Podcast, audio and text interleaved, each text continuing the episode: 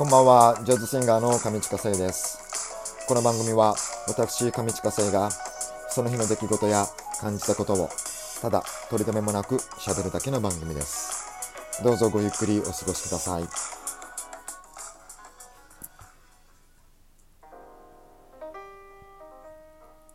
さあ、えー9月12日の土曜日、えー大人のほうれん草上近聖です。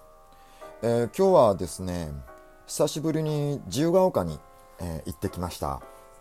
えー友達と久々に会って、えー近況報告の、えー俗に言うですね僕ら僕らが俗に言うあの魔女会議っていう ものなんですが、えーちょっと遅めのランチを、えー食べながらですね、えー近況報告を、えーしてきたんですが、えー彼女にはですね、あのーコロナ騒ぎが始まった時に本当に、えーお世話になりまして、えーコロナの関係で仕事がなくなっちゃうしあとはその後の仕事の予定も全部なくなっちゃったっていうような、えー生活の不安を抱えていた僕にですねあのこういう時は社会的な援助を受けなきゃダメよっていうような感じで、えー社会的援助を受けることでまたその方法とかをですね、えー詳しく、えレクチャーしてくれたおかげでですね今こうやって僕はあの歌の仕事全然なくなっちゃってるんですが、えーどうにか、えー穏やかに生活することができています。本当にありがとうございます、えーそんな彼女がですね今人生の岐路に立ってる、まあ、人生の岐路っていうとこうピンチのような、え聞こえがするんですが、まあ、話を聞いてるともうチャンスですね。はい。あのすごいワクワクする、えー海外で仕事をするっていうような話があるっていうことで、あのそれをどうしようかこう考えてるっていうような話を、えーしてくれたんですが僕は素直にですね彼女をしあののことを考えるとすごいいいチャンスだなと、えー素直に思ったです思ってですねいやいいんじゃないの？っていうような話を、えーしたんですがというのもあのもう彼女はもう語学が語学えもう英語が堪能ででしてあのもう海外のもあちこちこうもう鉄砲玉のように、えー行く人なんですよ。あのもうなんつうんですかプランも決めずにドーンと中南米に行ってみたりとか、えー北米に行ったりとかなんかもうそんなことを普通にやってのけてですねいや僕にはそんなこと絶対無理っていうようなことを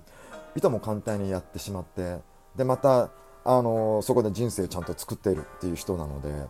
もうそんなね彼女から考えるとそういった海外の仕事をね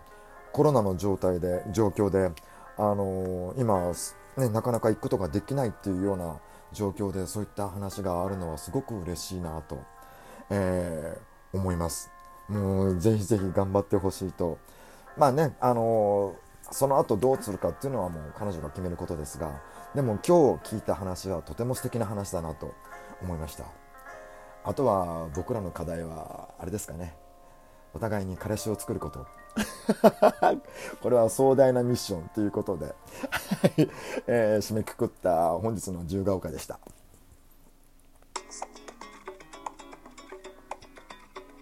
さあ、えーこの時間を使いまして僕が日頃行っております、えーライブのインフォメーションをお伝えしようと思います。BGM は僕の昔のオリジナルのゆらゆら夢の中。さあ、えー相変わらず、えー、まっさるでございますが、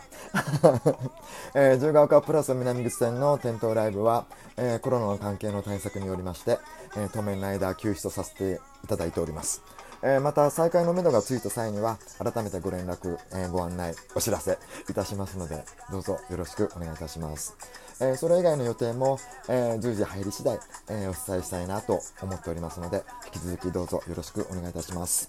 インフォメーションでした。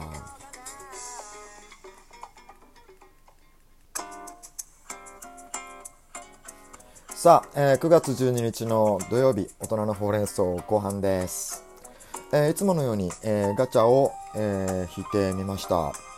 え今日のお題は「あと10年後何してると思う?」というお題です。これねなかなかこう難しいですよね。今こんな状態じゃないですか。10年 ,10 年後のことよりももう来年とか来月再来月みたいなことも考えがちな、えー、今日この頃ですがまあこれはどうにかなると、えー、僕も、えー、思っていてですねまずは自分ができることを、えコツコツ、え頑張っていけばどうにかなるでしょでみたいな、え感じでいるのですが、え10年後になってくるとですね、えーとまあ、それぞれの積み重ねが、えあの関係してくるんじゃないかとは思うんですが、